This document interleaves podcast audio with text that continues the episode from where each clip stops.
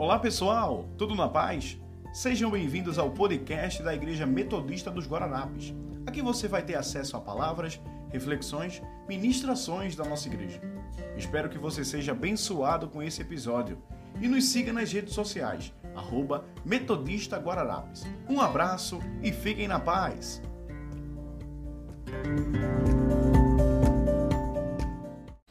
Boa noite, igreja. Boa noite a todos e todas. Faz um tempinho, viu, que eu não subo. Faz um tempinho que eu não subo por aqui, né? Foram alguns meses aí em que eu pude me dedicar a alguns projetos, né, a nível pessoal mesmo.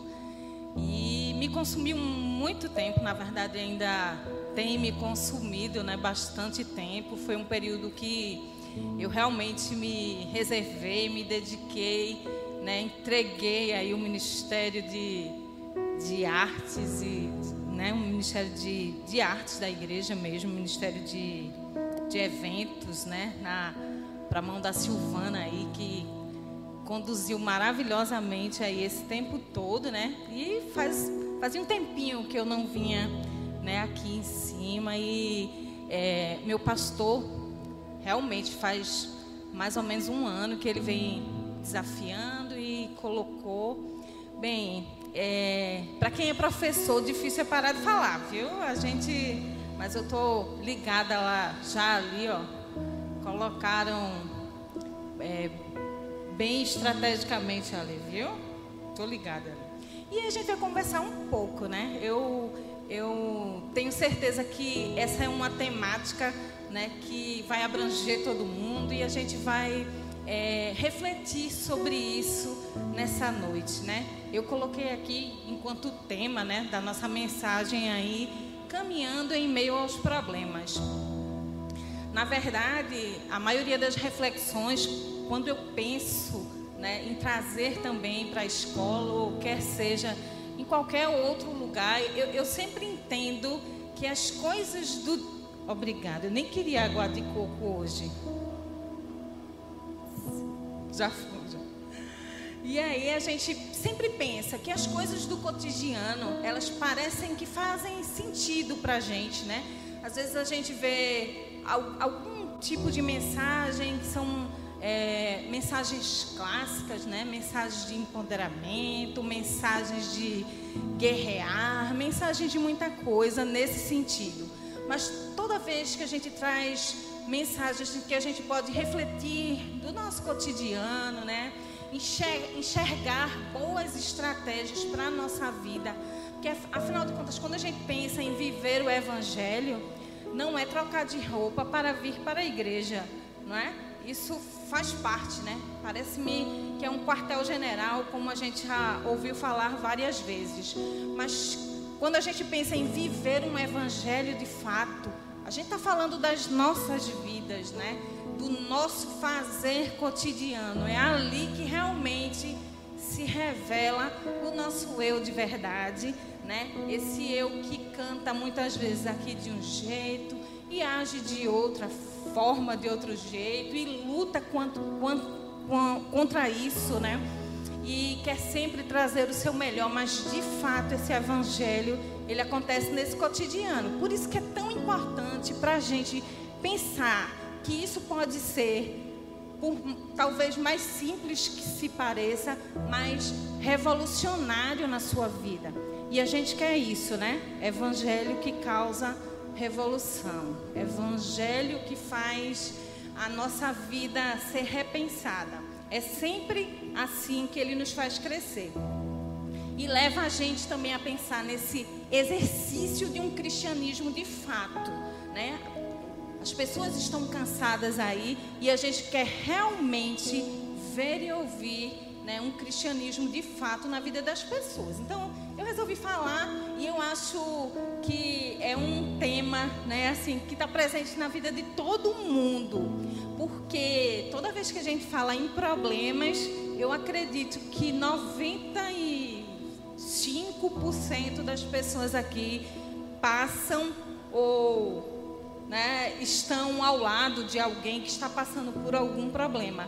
E pode ser ele de qualquer natureza. Pode ser um problema financeiro, pode ser um problema de saúde. Ah, eu, inclusive, já estou aqui agradecendo a Deus que o André, que não está aqui, meu pastor foi fazer o exame, né? Lá do, do Covid agora, mas já passou a mensagem para mim agora, graças a Deus, que ele está tudo tranquilo. E a gente fica apreensivo, né? Tudo, tudo, todas essas coisas vão se configurando no nosso cotidiano problemas. Eu de cá, vocês aí, se eu fosse abrir o microfone, ia ser né, uma sessão aqui de muitas coisas, né? Seja ele na área educacional, trabalhista, né? Estamos é, vivendo situações aí realmente que, são, que, que trazem é, muitas incertezas. Né? A palavra de insegurança, de incerteza, como que vai ficar, né? Tudo isso fica na nossa mente, né? Porque aquele danado do carteiro, ele não para de chegar. Com as cartinhas de amor lá, né? As, as contas continuam a chegar e a gente se preocupa com muita coisa, né? A gente se preocupa é, quando a gente ouve, né? O pastor falou aí, né? É, na questão da saúde, né, dessa pandemia, esse tipo de incerteza, né, ele também gera em nós vários e vários outros né, é, sentimentos e também desenvolve, desenvolvem comportamentos. E a gente precisa pensar nisso. A gente precisa, enquanto cristão, porque se a gente quer viver um evangelho de fato, né, é isso que a gente pretende, é isso que a gente quer. A gente não quer ser mais um com a Bíblia debaixo, né? Do, do sovaco, como diz a, a expressão. Não é. A gente não quer a Bíblia debaixo do braço. Não é isso que a gente quer. Mas a gente quer anunciar a Deus com o testemunho cotidiano. Né? E para isso a gente precisa aprender e falar sobre isso. Porque problema todo mundo tem. E é sobre isso, né? Que a gente vai estar tá conversando um pouquinho depois dessa introdução é, é uma realidade. Né? A gente, quando fala que o cristão tem problema, ele precisa ser encarado como uma realidade. Porque por muitos anos, eu particularmente, né, eu já estou aqui nessa igreja, vai, vai fazer ainda uns 30 anos, está perto aí. Mas eu entrei realmente, eu era adolescente aqui. Né, mas passei também por outras é, instituições né, religiosas, já passei por outras igrejas cristãs. E eu sou de uma época né, que eu ouvia muito falar coisas quando se falava de problema, né? Fulano está passando algum problema. E será que ele está em pecado, né? Quantos não ouviram isso aqui juntamente comigo, né? Talvez alguns tenham ouvido. Por favor, levante a mão e não me deixe só quem já ouviu isso. Né? Fulano está passando por algum problema. Será que ele está em algum pecado? Né? Olha como as coisas eram colocadas. Isso era na minha geração, era muito falado, né? Fulano está com algum problema de saúde. E, será, que ele. Que, que sempre era especulado como algo que o cristão de fé e de fato ele não pudesse passar por, por problemas nenhum, né? Porque se está com algum problema é porque pecou, então não deveria estar com problema nenhum já que o pecado não agrada a Deus. E, e não é isso. Não é isso. Não é isso que a Bíblia nos diz. E nem é isso que o próprio Senhor nos disse. E é sobre isso, porque a gente precisa entender. E eu não estou aqui com uma pregação, nem trazendo vocês para que a gente possa pensar que vamos viver uma vida medíocre ou de derrotados, ou de conformado com os problemas que a gente passa. Não é isso, totalmente, né? Fora disso, muito pelo contrário, né? Nós somos vitoriosos no Senhor. E é essa palavra, né, de começo de fevereiro, que eu quero trazer, eu quero que a gente leve com muita firmeza, né? Tanto para o ano de 2021, como para o resto de nossas vidas. Então, o problema, ele de fato é algo presente, ele é uma realidade, tá certo? Inclusive na palavra de Deus, né? Ela, ela, a palavra de Deus, ela nos chama a uma atitude correta, né? A gente precisa ter uma postura de fé diante dos problemas, e as, mas as nossas convicções, elas precisam estar alinhadas com a palavra de Deus. Eu não posso jamais ouvir mais coisas desse tipo, né? Que ter um problema vai trazer algum peso sobre meus, os meus ombros, além do que o problema em si já é, entendeu? Nós não estamos para ser opressos em nenhum momento, porque a Bíblia diz né? A Bíblia tem algumas mensagens que falam sobre esse tipo de coisa e isso precisa estar muito esclarecido para que a nossa mente e o nosso coração eles permaneçam alinhados com o que diz com a palavra e nos traga conforto, né? E nos traga motivação, né? Quando a gente pensa em ter uma estratégia quanto os problemas que a gente passa. Então não, né? Você não é um amaldiçoado. Você não é o único que vive problemas. Todo mundo vai passando por problemas e Deus não deixou de te ouvir, né? E nem deixou de ouvir as tuas orações e nem de saber aquilo que é melhor para você. Saia com essa palavra daqui em seu coração, tá? Que Deus tem ouvido todas as tuas petições e que esses problemas para ele é como um, um sopro. Basta ele querer. Amém? Isso é uma realidade também na nossa vida enquanto cristão. A grande questão do, dos problemas, né? Porque eles vão existir e a gente vai ler uma passagem aqui que fala muito sobre isso, tá bom? Não é simplesmente é, o fato de você saber, né, que os problemas vão existir, claro, sempre, mas o que eu vou fazer com esse problema? Né? A nossa vida cristã ela precisa estar tão clara que entenda o que é que eu faço com esse problema, o que é que ele vai trazer de bom para mim. Afinal de contas, dependendo da estratégia que eu adote, a gente pode sim ter coisas boas acontecendo em nossa vida até que a gente supere esses problemas. Mas eu queria então ir para o texto base que a gente vai abrir lá em Abacuque a gente vai ter o texto ali? Não. Ah, sim. É Júnior que está ali? Não. Ah, desculpa. Abacuque 3, 17 ao 19. É um texto bem conhecido, tá certo? E eu quero que a gente pense e reflita nele hoje. Então, essa mensagem, ela baseia-se numa declaração que eu acho que é um poema. Essa, essa música cantada, a última, né, essa mensagem cantada aqui, ela é linda. Ela fala sobre essa criação e parece um poema de amor, né? Não tem como você não se encantar com essa gran, grandiosidade vista por esse poeta aí que fez essa canção. E o profeta Abacuque, ele traz esse texto para mim.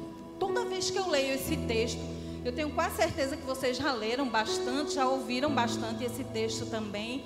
Ele remete aos meus ouvidos como um, um poema também. Né? A forma com que ele coloca, ele remete esse texto aí. Então, cadê Abacuque 3, 17 ao 19?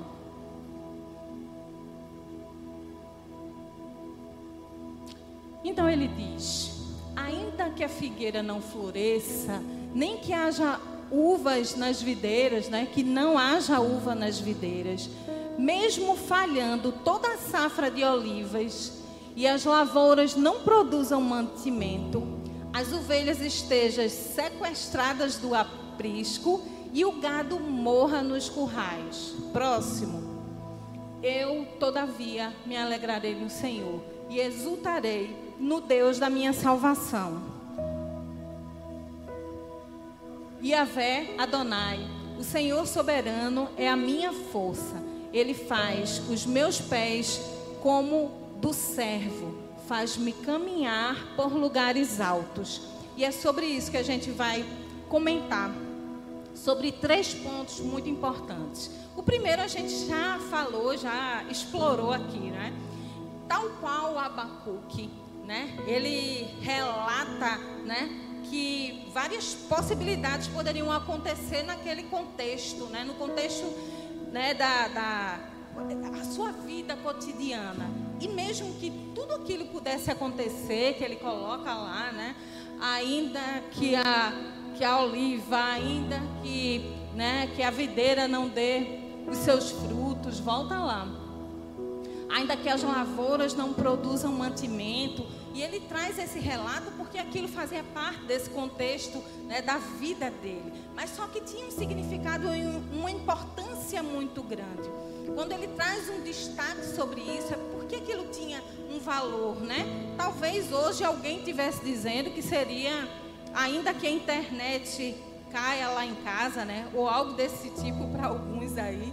Mas tinha um valor muito grande, porque naquela época né? E aquela, aquele contexto em que ele vivia, ele vivia da agricultura. E é por isso que ele traz isso como um destaque, porque era algo muito precioso para ele. Então ele diz isso. E mesmo que tudo isso, que é tão importante né, para a vida da, na, na sociedade naquele tempo, mas que mesmo assim ele traria né, aquele louvor e aquilo que tem de melhor ao Senhor. Né? Ainda que tudo isso aconteça, né? ainda que todos esses problemas tenham essa, essa dimensão, que para ele tinha um significado tão importante, mesmo assim, ele fala que exultarei o Deus da minha salvação. Essa é uma perspectiva de quem é cristão e sabe né, que a vida né, ela passará por esse tipo de situação, tá certo? Por quê? A vitória para nós cristãos não é a ausência de problemas, mas a superação deles, né? A gente já falou que a gente teve essa herança perversa né, na igreja quando ela falava sobre problemas e por isso muitas pessoas é, tinham dificuldade de se tratar, inclusive de se ajudar, né? Porque falar de um determinado problema poderia né, levantar esse tipo de contexto. Mas a sociedade hoje também, ela vive muito né, um universo fantasioso, né, tal qual era da antigamente, mas que hoje muita gente também, né, eles todo, muita gente proclama na internet uma vida que não é de verdade, né? É uma vida sem problemas, é uma vida é, de, de de muita fantasia ou de simulação ou de parte de uma vida real, né? E que muitas vezes estimula sim pessoas a também buscar uma vida fantasiosa, né? Sem problemas. Era tão bom viver igual a determinada pessoa, um determinado influenciador, né?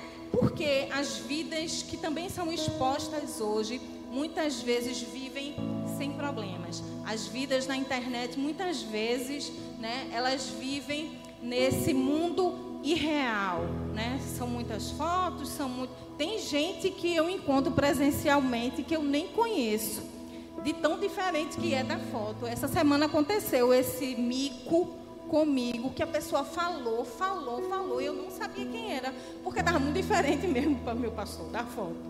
Estava muito diferente. Era uma outra pessoa que ela.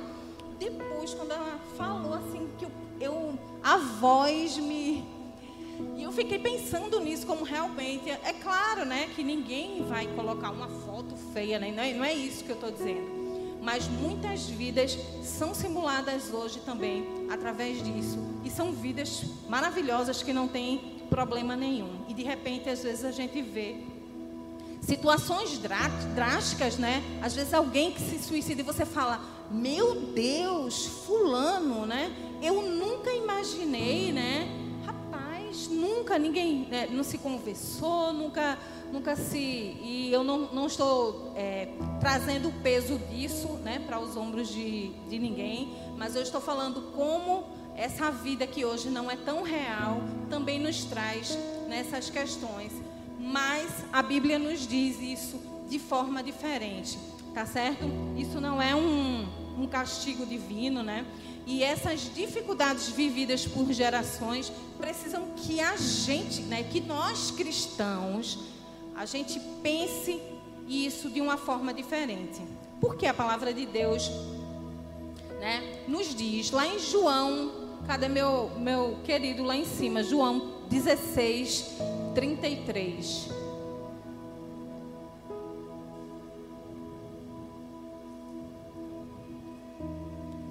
E essa frase, né, esse, essa passagem, né, e essa frase que está dentro dessa passagem, que é tão falada, né? Então, eu vos preveni sobre esses acontecimentos, para que em mim tenhas paz, né? O Senhor nos diz e nos prevê sobre isso, e diz que o nosso coração deve, deve estar em paz. Na vivência dos nossos problemas, o nosso coração, ele deve buscar essa paz. E ele diz, na contramão do mundo em que todo mundo tem que estar muito bem, mas diz, sim, que neste mundo tereis aflições, né, em algumas é, traduções, mas neste mundo aí sofrerei tribulações, mas tende fé e coragem, em outras traduções, tende bom ânimo, né? Eu venci o mundo. Na contramão daquilo que se diz que é um problema, a Bíblia é quase que uma uma uma eita que a palavra me me, me faltou aqui, mas é uma certeza de que esses problemas virão, certo? É, é, é, isso é certo que durante né, a sua vida esses problemas eles acontecerão, né? E ele fala, né, para que a gente tenha bom ânimo, tá certo? Esse relato de João e traz para que a gente tenha bom ânimo, para que a gente tenha fé. Né? Ele fala aí que eu venci o mundo, né? Essa maior certeza de que aquele que é por nós venceu o mundo. Isso que deve ser um motor, né, para que a gente possa montar estratégias e passar por esses problemas, né? Essa certeza de que Deus, né, enviou o seu filho e ele, né, ele é, nos trouxe, tá bom, essa vitória contra a, a, a esses problemas do nosso cotidiano. E ele fala para que a gente tenha bom ânimo. Essa mensagem de ter bom ânimo não é que a gente vai ser viver num mundo ilusório que não se tenha problemas. Não é esse, não é, não é de fato o convite, né, que a palavra do Senhor nos traz, mas a certeza de que esses problemas virão e é necessário né, que esse bom ânimo ele aconteça, que as aflições virão. Eu queria ainda trazer uma outra passagem para a gente ter é, muita certeza e convicção de como é que os problemas são colocados. Está lá em 1 João 5, 4. 1 João 5, 4. Todo aquele que é nascido de Deus vence o mundo. E este é o triunfo que vence o mundo, a nossa fé. Então, o convite que a palavra de Deus nos convida para que a gente esteja alinhado, né, na convivência diária com os diversos problemas que a gente tem, é para que a gente tenha fé, né? Para que a gente tenha coragem no versículo anterior, né? Que a gente tenha bom ânimo, porque o Senhor venceu, né? Ele venceu em nosso lugar, né? E ele diz mais, né? E que esta vitória que vence o mundo é a nossa fé. É, então, realmente não é razão para desânimo nenhum, né? Deus é um Deus de resultados. Olha só que coisa interessante tá certo? Ele revolucionou a vida de muita gente. Se a gente fosse resgatar aqui a vida de tantas pessoas por quem ele passou, e ele revolucionou, trazendo resultados de fato para aqueles que quiseram, obviamente, né? Mas Deus é um Deus de resultados. Ele não está dizendo para você, filho, é, você vai conviver com esse problema como se você estivesse largado. Não é isso. A palavra é de bom ânimo e de ter uma fé, né? E fé essa no Senhor que nos garante que esses problemas serão resolvidos. Ele é um Deus de resultados. Né? A grande diferença é que quando a gente tem um problema, a gente quer uma solução instantânea, né? Uma solução muitas vezes que é miojo. Só que quando o Senhor, né, ele trata em nós e ele está preocupado com que essas árvores deem frutos, é muito importante que processos aconteçam. Muitas das coisas não serão instantâneas. Eu lembro daquela mulher, né, quando a gente imagina aquele o Senhor escrevendo na areia e aquela mulher, né, queria ser apedrejada, né? Poderia ter se encerrado ali a intervenção do Senhor direto entre as pessoas e que fosse finalizado. Mas o processo é sempre importante. Ele precisava dialogar com aquela mulher. Ele, aquele problema dela né, que estava estabelecido ali. Ela ia ser apedrejada, né? Era a vida dela. Mas mesmo assim, o Senhor estava muito mais preocupado nos processos que iriam trazer mudança e revolução de fato. Então, a conversa que ele precisava ter, as reflexões que ele precisou fazer, né, com aquela mulher, né, né, onde estão os teus os teus acusadores. Eu também não te condeno. Vai e não peques mais. Eram processos que ela precisava viver. Porque não era tão somente ser liberada daquele apedrejamento. Ela precisava muito mais do que aquela liberdade. Ela tinha problemas, feridas, é, é, questões em sua alma que precisavam de cura, que precisava de intervenção divina. É por isso que em muitos dos problemas, nosso coração precisa estar aberto para um diálogo com o Senhor.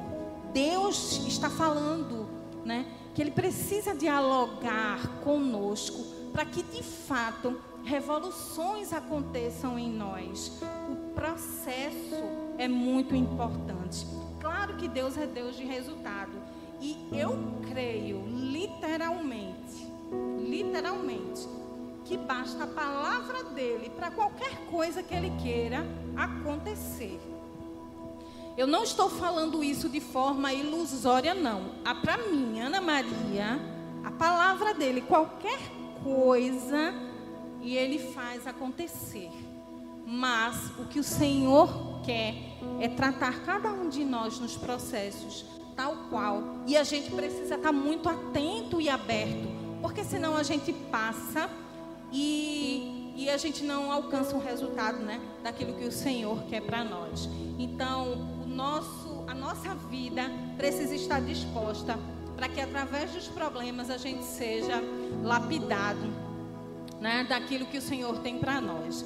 Então, a gente já viu que a gente tem problemas, né? Que isso não, não é uma carga, além do que o problema em si já remete, né? Então, não entenda como que isso é um grande pecado ou não. É claro que tem problemas que acontecem por erros nossos, mas que não necessariamente isso venha a ser um peso a mais que a própria resolução do problema precisa ser, né? E a segunda coisa é essa é que Deus, né, ele quer que você esteja atento aos processos, né, que vão levar à resolução desse problema. Pode até ser que tenha um resultado que você não queria, mas foi o resultado que aprove ao Senhor. Mas o que muito mais é importante é que são os processos que você está vivenciando e que frutos isso vai trazer na sua vida, tá? Queria que você pensasse nisso. É, calma aí.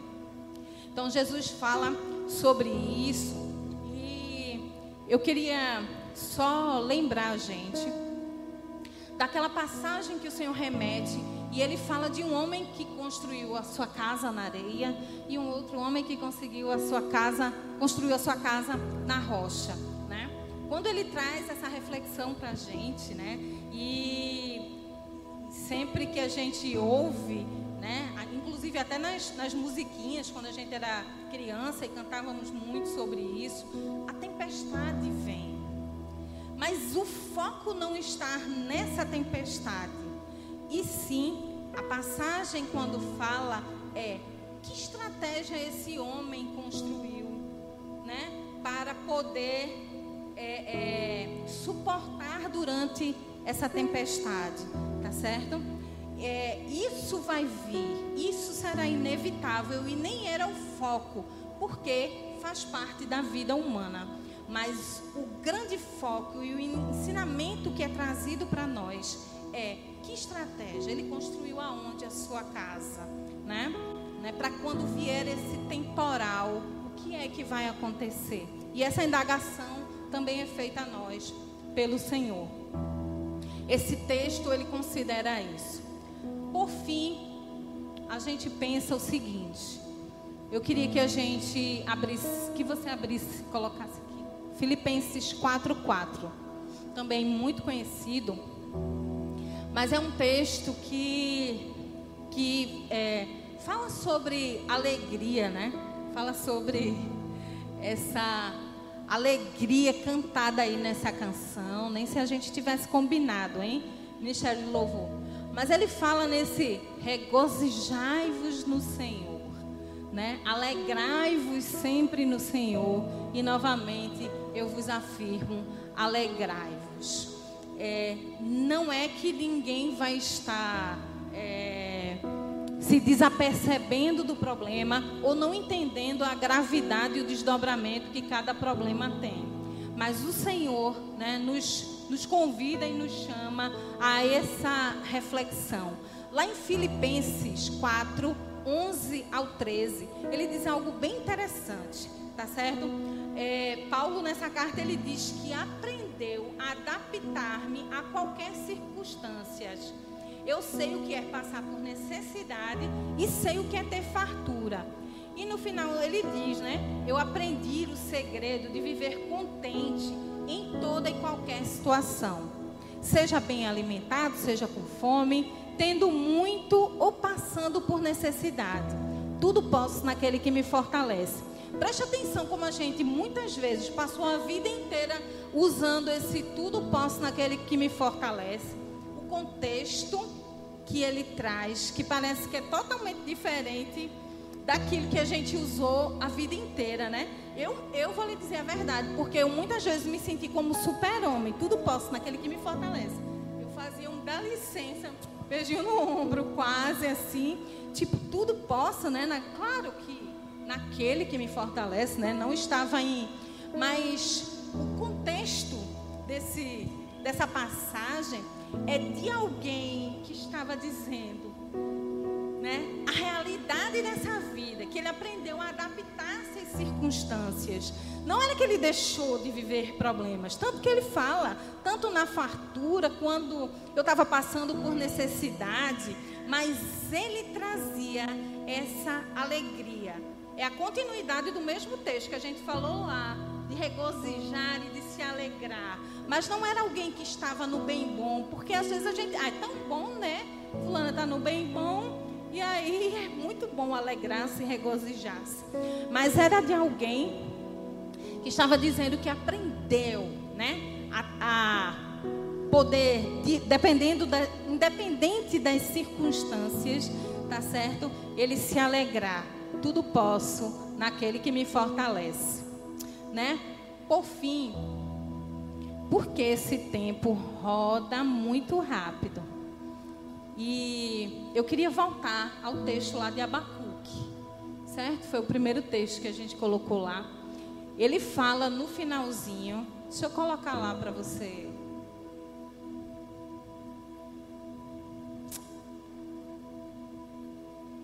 Lá em Abacuque, Calma aí que eu vou te dizer. 3, 17 ao 19. Já está lá, né? Olha só. Bota no 19. O que, que ele diz? Senhor soberano é a minha força e ele faz os meus pés como os do servo. Faz-me caminhar por lugares altos. Agora, para finalizar mesmo, certo? Essa passagem, ela remete, né? A alguém que está extremamente consciente do beabá da vida, certo? Os problemas eles virão, mesmo que a figueira não dê o seu fruto e que não haja, né, é, mantimento, mesmo assim, né, eu me alegrarei no Senhor. Mas ele fala algo muito interessante que é sobre o servo ou sobre é, sobre a corça, né?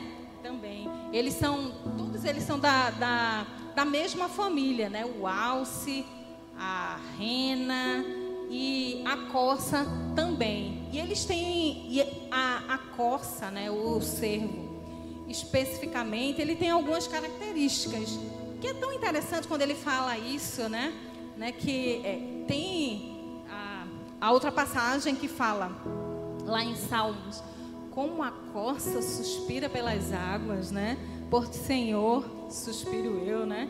A, a, fala que a minha alma busca os teus atos e também é uma canção, mas remete a esse novo personagem aí, que é a corça. Ele tem algumas características, né? muito interessantes. A primeira é que para ele é muito mais importante a água do que o alimento sólido, digamos assim. Ele é muito necessitado de água. E ele tem um, é, um olfato muito apurado, porque ele precisa perceber, por necessitar extremamente de água, muito mais de água do que de alimento sólido, ele precisa perceber pelo olfato né? Aquele cheirinho de orvalho. Vocês já foram para algum lugar mais alto? A gente quando vai já para Gravatar, né, para Garanhuns, a gente já percebe o orvalho diferenciado, né, em lugares mais altos e a gente percebe. E ele tem essa característica de possuir essa sensibilidade e percebe. E ele consegue é, descobrir aonde que estão, né, essas correntes de água para que ele possa né, se alimentar e prover aquilo que é necessário. E é, ele é um animal que não é encontrado muito né, na, em lugares mais baixos, e sim em lugares mais altos, porque de lá né, ele consegue é, subir em lugares mais altos e se proteger. A gente vê muito lá nos Animal Planet da vida que eles são muito é, desejados né, por, por leões e outros predadores. Então, eles em lugares altos, eles conseguem se proteger e beber de água limpa. Eles gostam de água da fonte, né? Por isso que ele procura águas correntes, tá certo? Para poder se alimentar. Veja que coisa interessante o quão né, o profeta Abacuque ele traz e remete para que a gente seja como uma corça. Ele é, é um animal que é seletivo daquilo que bebe, daquilo que alimenta ele, daquilo que faz ter vida, daquilo que nutre as suas entranhas. E ele faz essa oração ao Senhor, essa colocação ao Senhor, que ele gostaria né, de ser como essa corça né? E que esses lugares altos, esses lugares altos que nos fazem beber de águas limpas, né? Esse lugar de águas correntes, né? Que podem nos alimentar naquilo que essa terra tem de melhor, que possa ser observado no nosso cotidiano. Eu queria que a gente saísse daqui não com aqueles chifrinhos, né, que eles têm, mas com esse pensamento de corça, um pensamento de alguém que procura águas limpas para beber. É assim que ele consegue superar, né, esses predadores e as dificuldades e problemas na vida, né? Eu acho que se esse animal inspirou aí o profeta para uma passagem tão bela em que ele traz para nós o quanto, né, apesar de ele quer o Senhor. Né? Apesar de, é do Senhor que ele quer beber. Apesar de, né? apesar de todo e qualquer problema, é o Senhor que nos ensina e nos dá força para passar por tudo isso. Apesar de tudo, que a gente nunca, em nenhum momento, se esqueça disso. É através da fé que a gente vai superar né, todo e qualquer problema. Amém. Eu. Amém, meu pastor? Estou olhando ali, gostaria de falar bastante, mas esse, o tempo, né? Já é bem é, andado. E não sei se a gente pode fazer uma oração para quem posso, pelo tempo aí. Não sei se você que está passando por algum problema específico, que isso tenha angustiado o teu coração. Se ah, você muitas vezes se sentiu sozinho, parece que o Senhor não responde, há tanto tempo que você pede e clama, que o Senhor possa trazer estratégias diferenciadas para o seu coração. Que Deus possa é, te orientar, te mostrar as habilidades que você tem, tal qual aquela coça, de procurar os melhores lugares para se beber com o Senhor. Eu queria convidar a você, se você quiser que a gente possa fazer uma oração, né? que Deus possa fortalecer as suas necessidades, né, as suas convicções, que você venha aqui à frente. Se você quiser, vem, né, para que o Senhor possa é, selar com você aquilo que você precisa, tá? Que você leve essa palavra, tá bom? De que Deus, né, tem águas puras para você. E é através dessas águas, dessas convicções de fé, que a gente é, vai, vai fazendo um processo importante dentro de nós. Então, se você quiser vir, o momento é esse. E a gente quer, quer orar por você. O tempo já não nos permite, né? Fazer esse convite ampliado, mas a gente quer fazer oração. Amém. Amém. Amém. Então, se você é, não vai para casa pensando né, que essa noite pode ser diferente. É claro que o Senhor abençoa a todos em qualquer lugar. Né? Sua oração é ouvida em qualquer lugar. Mas se você quiser, né, estiver desejoso, não vai para casa com o coração né, pesado, com absolutamente nada. Né? Que a gente possa orar por esses problemas e que a gente possa sair daqui né, mais consciente né, de tudo aquilo que o Senhor é, nos ensina. Isso é um ensinamento de uma prática que a gente precisa ter né, para viver bem. Amém? Eu vou olhar para você.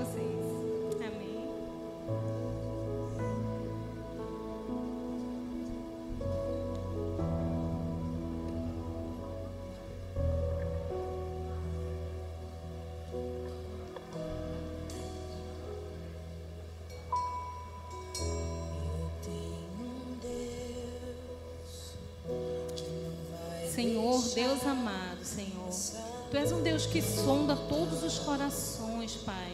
Senhor, tu sabes das necessidades, do intuito do coração de cada um, Senhor. Mas as orações, meu Deus, que os teus filhos e as tuas filhas, Senhor, têm feito meu Pai, é porque é, é a oração de quem acredita, Senhor, de quem deposita a fé, Senhor, e a esperança diante da cruz, Pai. Senhor, por este muito amor, Senhor, por este amor que nos amou ao ponto de se doar por nós, Senhor.